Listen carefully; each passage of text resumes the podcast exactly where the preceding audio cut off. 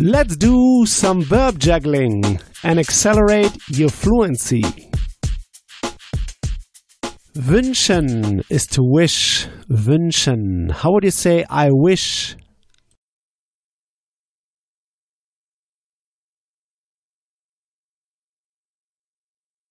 Ich wünsche.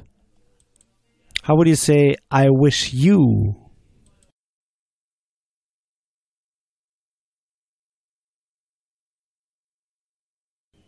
Ich wünsche dir. How would you say I wish you Merry Christmas?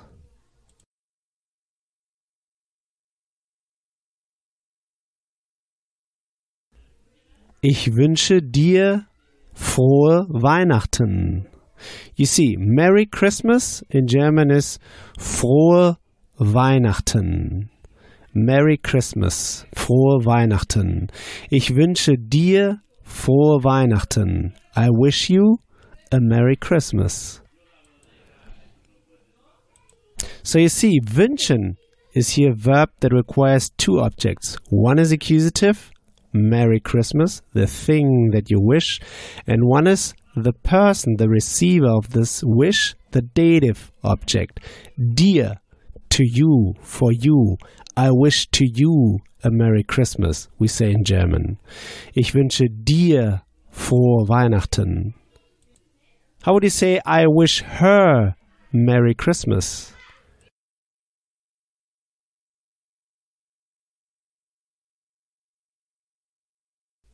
Ich wünsche ihr frohe Weihnachten. How would you say I wish him Merry Christmas?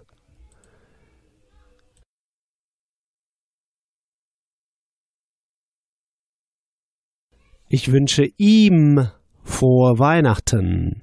You see, dir, to you, ihm, to him, ihr, to her. These are the dative pronouns because the dative is triggered here for the receiver of the wish in German. How would you say, I wish to you, sir, Merry Christmas?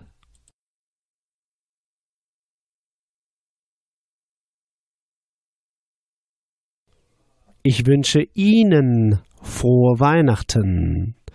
You remember, Ihnen is to you, sir. Ich wünsche Ihnen frohe Weihnachten.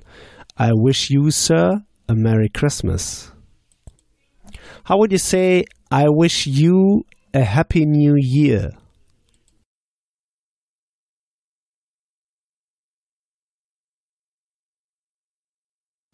Ich wünsche dir einen guten Rutsch ins neue Jahr. Okay, okay, okay, I know. This was a lot. So let's dissect this. Einen guten Rutsch ins neue Jahr.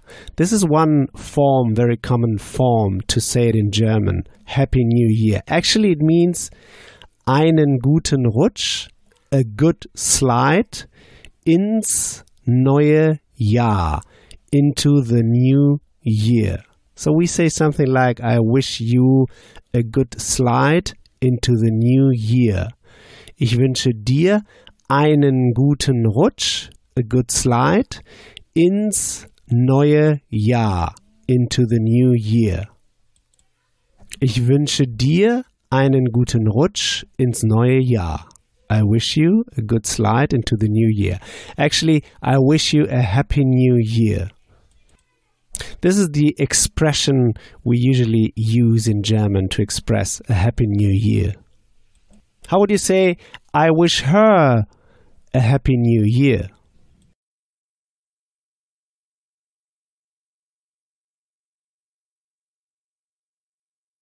Ich wünsche ihr einen guten Rutsch ins neue Jahr. How would you say, I wish him a happy new year?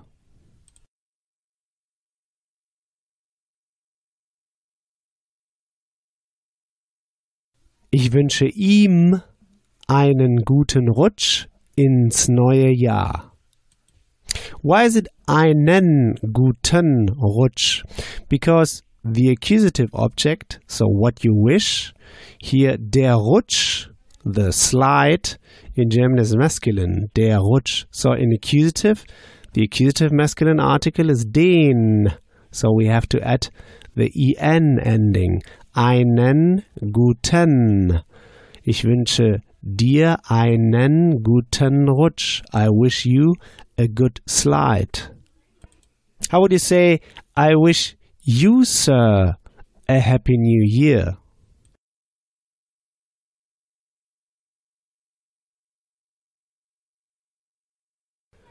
Ich wünsche Ihnen einen guten Rutsch ins neue Jahr. So now let's try to combine this. We usually express this wish in combination. So we wish a Merry Christmas and a Happy New Year. So how would you say, I wish you a Merry Christmas and a Happy New Year?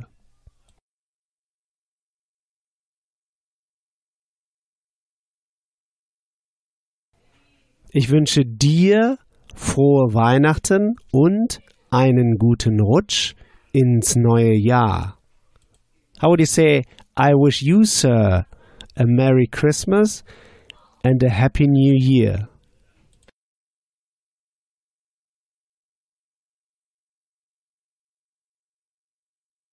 Ich wünsche Ihnen frohe Weihnachten und einen guten Rutsch ins neue Jahr. How would you say, I wish her a Merry Christmas and a Happy New Year?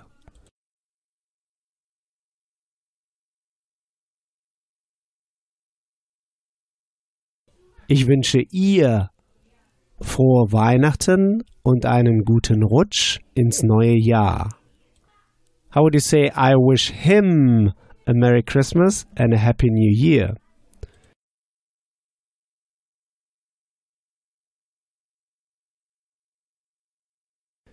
Ich wünsche ihm frohe Weihnachten und einen guten Rutsch ins neue Jahr. Great! Next time we'll go through the verb kommen, to come, kommen, to come. Like when you say, I come from the US. So here's what I want you to do now. Take this verb now and juggle it around. Build just three simple sentences, saying them out loud. Just three simple sentences. This will take you just one minute. In the next episode, you'll hear my take on this verb. So talk to you soon. Bis bald. If you want to get the script and translation of the key sample sentences I use in each podcast lesson, just head over to herrprofessor.com slash podcast and sign up to my newsletter at the top of the page. And in order to receive my emails, make sure to confirm your subscription in the first email I sent you. In each email, I will add the link to the podcast lesson and all the key sample sentences I use. Talk to you soon. Bis bald.